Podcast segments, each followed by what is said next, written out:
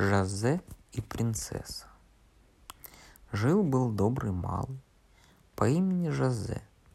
Он был очень любознательный и мечтал объездить все страны. Вот однажды, сев на своего верного коня, он поехал искать по белу свету счастья и новых приключений. Ехал он, ехал, и вдруг повстречал группу солдат, которые окружили его и собирались арестовать. «Но я же ничего плохого не сделал», — возразил Жозе. «Ты похож на шпиона. Кроме того, нам нужны люди на строительство дорог. Но я не хочу строить дороги бесплатно. Заключенные не получают денег. С достоинством изрекли солдаты. И тогда Жозе попытался вновь возразить, его схватили и посадили в темницу. Поскольку он продолжал возмущаться, его лишили еды и питья. А у короля этой страны, куда попал Жозе, была дочь. Она была неотразимо красива и необычайно добра.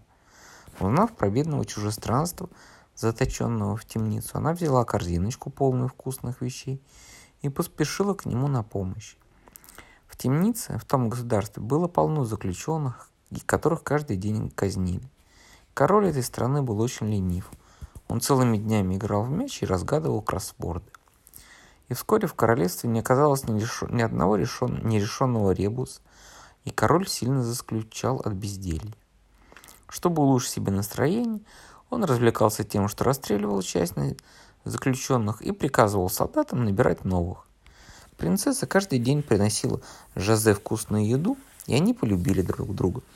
Солдаты давно привыкли к этому и впускали ее в темницу. Однажды один из солдат заметил, Кажется, наша принцесса влюбилась в Жозе.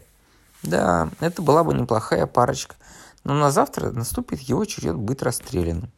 Принцесса услышала и сказала возлюбленному, не волнуйся, я что-нибудь придумаю. На следующий день король встал особенно не в настроении и решил себя повеселить расстрелом Жозе. Принцесса про- про- прибежала к возлюбленному и что-то прошептала ему на ухо. Солдаты взяли юношу и провели его к королю. «Подожди, папа», — вмешалась принцесса. «Если он загадает тебе загадку, которую ты не сможешь рассказать, сохранишь ли ты ему жизнь?» «Хм, почему бы и не?» — согласился король. «Я готов слушать». «Ммм, ваше величество, скажите, а что сначала ходит на четырех ногах, потом на двух и, наконец, на трех?» Король задумался, но не мог придумать ответ — «Окей», — сказал он, — «я сохраню тебе жизнь. Ну-ка расскажи, что это такое». «Но это же вы, ваше величество. Когда вы были малюткой, вы ползали на, на руках и на ногах. Потом выросли, стали ходить на двух ногах. А теперь становитесь старым и скоро возьмете в руки трость, и это будет ваша третья нога. Сначала на четырех, на двух, а потом на трех.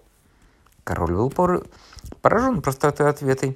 Хм, ты умен, раз хотел меня обхитрить. Бери в жены мою дочь, живи с ней счастливо. В честь молодых был устроен стра... пыш... пышный пир, и на радостях из темницы выпустили всех заключенных. Прошло несколько месяцев, и Жозе вновь захотелось повидать мир. Он оделся в свою старую одежду, вывел из конюшни своего пегового коня и поехал домой. Приехав в родное село, он обрадовался, увидев мать и отца. За разговорами прошел Прошла ночь и день, а на утро Жозе вместе с братьями отправился косить в поле. К полудню они устали, и вдруг услышали звук горнов и золотую карету, мчавшуюся по направлению к ним. За каретой шло целое войско солдат в парадных мундирах. Родственники Жозе очень испугались, а он улыбнулся и сказал, «Да не волнуйтесь, пожалуйста, это моя жена привезла мне завтрак».